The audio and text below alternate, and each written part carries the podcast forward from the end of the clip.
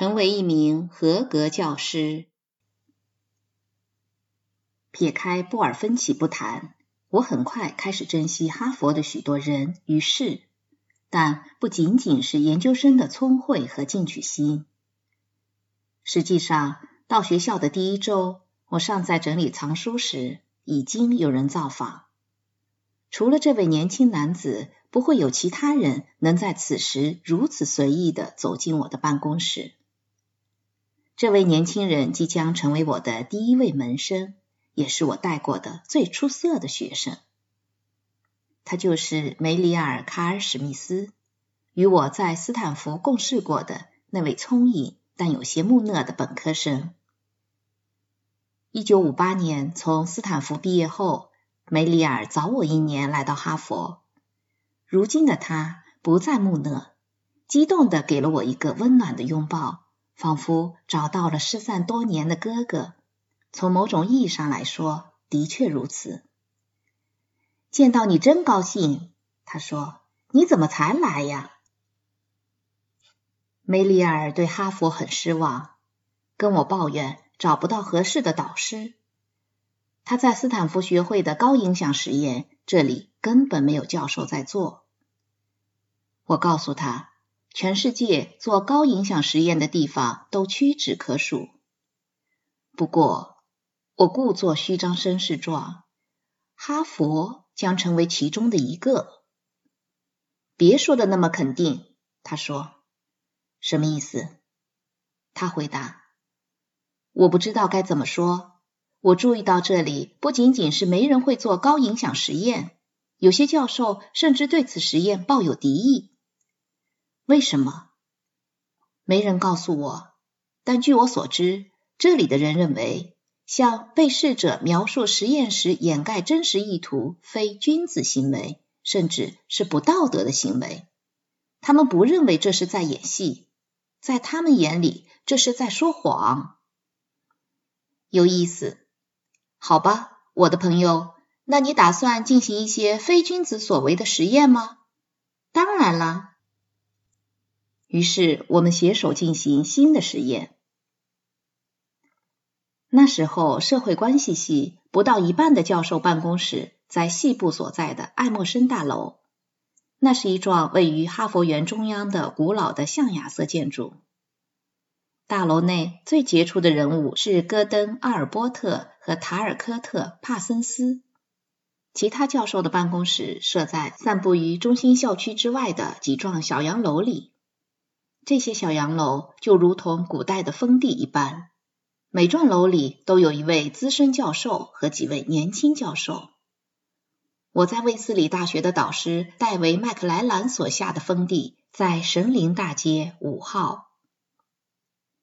我被安排在公街九号，那是一幢没什么特色的二层黄色隔板房，隔壁就是一家摩托车销售兼维修店。这一安排并非随意为之。才华横溢、知识渊博的认知心理学家杰罗姆·布鲁纳希望将我招至麾下。在我来哈佛前的那个夏天，他就给我写了一封热情洋溢的欢迎信，告诉我我的办公室就在他的办公室附近，并邀请我和他一起为新生开设一门有关人类心智的研讨课。我回信说自己很高兴在公街办公。但不想上新生研讨课。但我到了哈佛后，还是被告知要和杰罗姆合作讲授研讨课。跟杰罗姆合作教学是一次有趣的经历。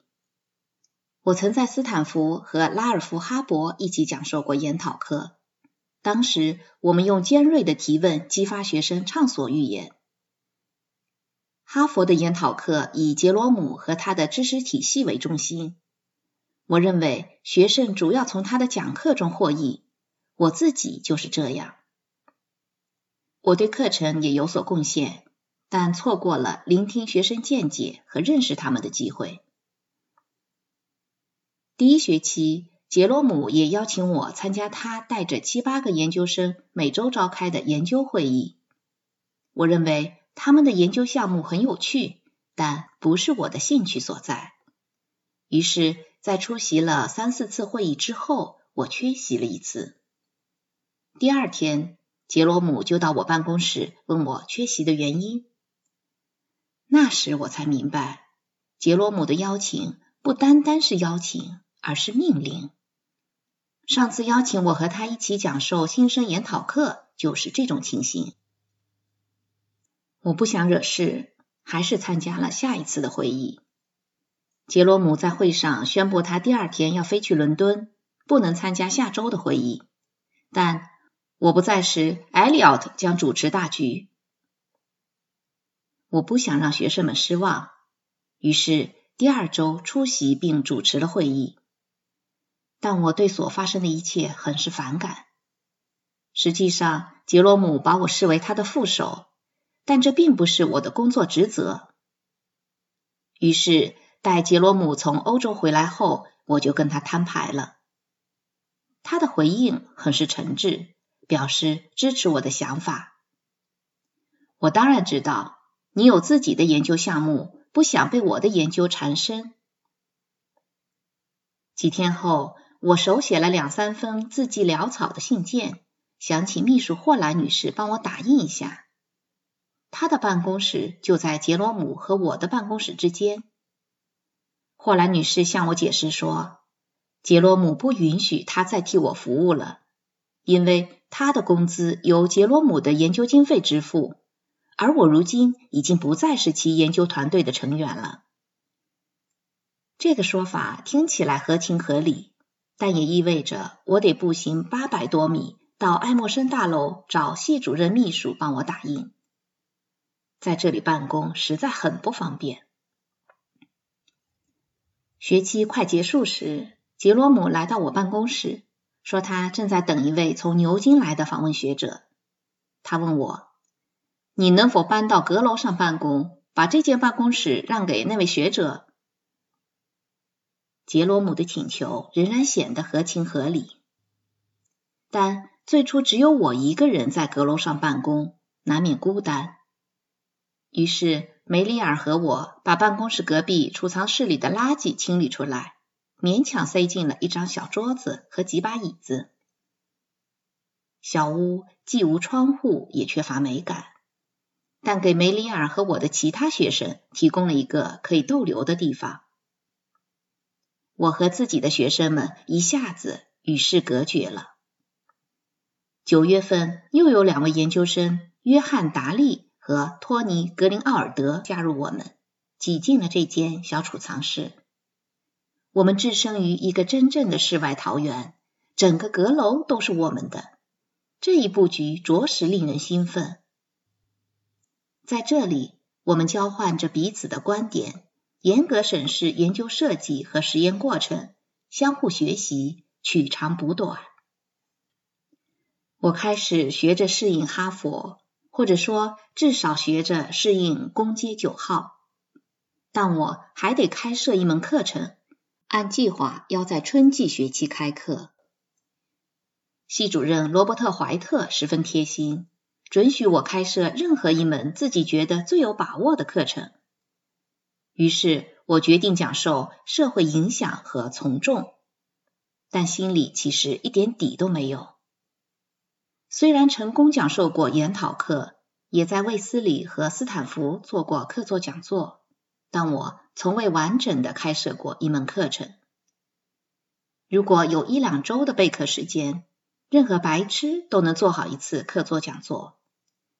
但若想建构一系列连贯的课程来传授准确而有趣的知识，就不是随随便便能做好的。从众，根据他人而做出的行为或信念的改变。从众可以表现为多种形式，比如因外在力量而表现出的从众行为叫做顺从，内心并不认同。而发自内心的真诚的从众行为叫做接纳。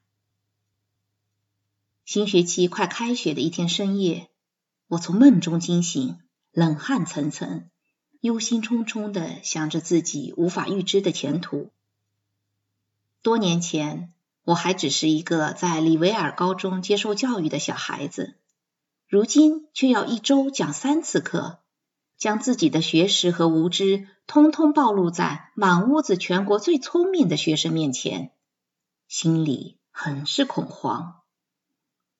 这些学生大多数毕业于私立名校，比如格罗顿中学、安多福中学、艾克塞特中学。他们已经习惯于接受最优秀、最有学识的老师的教导。我怕自己两次课就把社会影响的所有内容讲授完毕，那么下一步该怎么办？学生们会发现我是一个冒牌教授，他们会把我批得一文不值。更糟糕的是，他们会打瞌睡，甚至站起来直接走出教室。天蒙蒙亮时。脑中纷纷扰扰的思绪渐渐平息，我对自己说：“虽然有些孩子可能比我更聪明，素养更高，但我能传授给他们很重要的知识和技能，而且我热爱这门学科。如果我备课充分，又怎么会教不好他们呢？”于是，我潜心备好每一堂课。不仅传授我所知晓并热爱的核心理论和研究，也给学生们讲故事，比如个人经历、历史典故、幽默笑话、哲理小品和悲情故事。因为经由故事强调的观点不容易被忘记。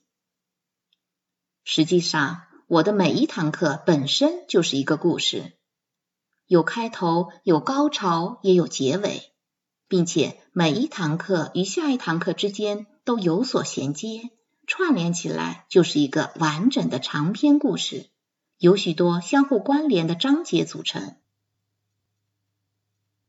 几周之后，学生开始把朋友和室友带来旁听我的课。每次下课后，都有成群的学生涌过来提问，直到不得不腾出教室给下一个班上课。一些学生甚至会跟着我从爱默生大楼一路走到公街，向我提出问题或阐述颇有见地的不同意见。他们认为课程内容很重要，也与自己密切相关，而且很多人对实验方法兴趣颇浓。学生的口口相传也证明了我教学的成功。这门课程第一年注册的人数是十六人。第二年就超过了六十人，第三年竟有一百多人。我获得了学生的认可，终于成为一名合格的教师。